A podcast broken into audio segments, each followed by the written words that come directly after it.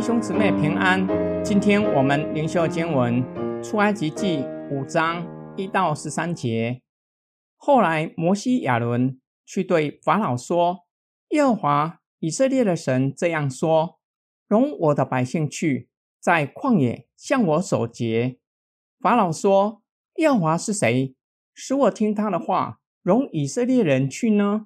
我不认识耶和华，也不容以色列人去。”他们说：“希伯来人的神遇见了我们，求你容我们往旷野去，走三天的路程，祭祀耶和华我们的神，免得他用瘟疫、刀兵攻击我们。”埃及王对他们说：“摩西、亚伦，你们为什么叫百姓旷工呢？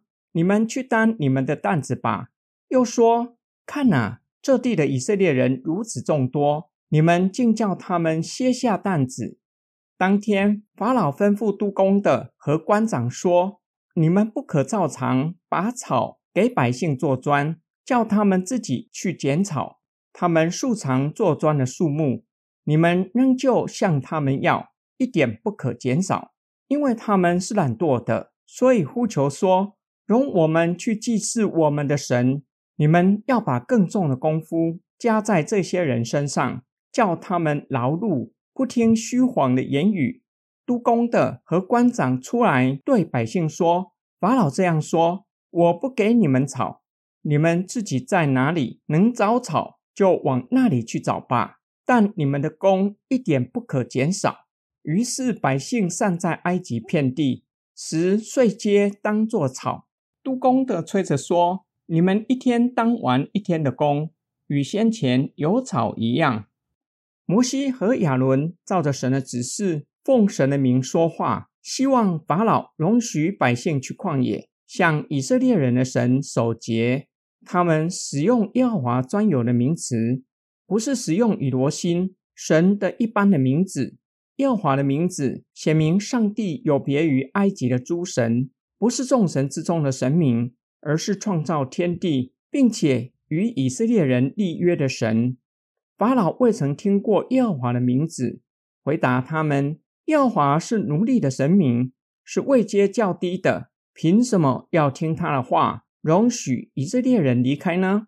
摩西和亚伦眼看法老不容许他们离开，使用请求的语气：求你容我们，并且强调，若不遵从神的命令，会有灾害临到希伯来人的身上，暗示埃及人也无法幸免。法老不仅拒绝他们的请求，还把更重的担子加在百姓的身上，要求每天交出数长的砖块数量，并且不给百姓做砖的草。以色列人的官长觐见法老，禀告督工欺压他们。法老告诉官长，督工一点也没有欺压他们，是以色列人懒惰，要求离开埃及，到旷野敬拜神。官长害怕百姓交不出砖块的数量，督工必定会以更严厉的方式对待他们，他们将面对更严厉的迫害。百姓们恰恰遇见摩西和亚伦，向他们发怨言：素来我们以勤奋出名，如今却被法老说成懒惰，无以的把刀递给法老，让他杀害我们。摩西向神祷告：为什么打发他去？加重百姓的重担，奉你的名说话，百姓反而更受苦。你一点也没有拯救百姓。今天经文的默想跟祷告，摩西的心里或许会想：耶和华大有能力，明明向我显明，并且表明已经听见百姓的痛苦，要来拯救他们。为什么逼迫反而更厉害？你一点也没有拯救百姓脱离法老的辖制。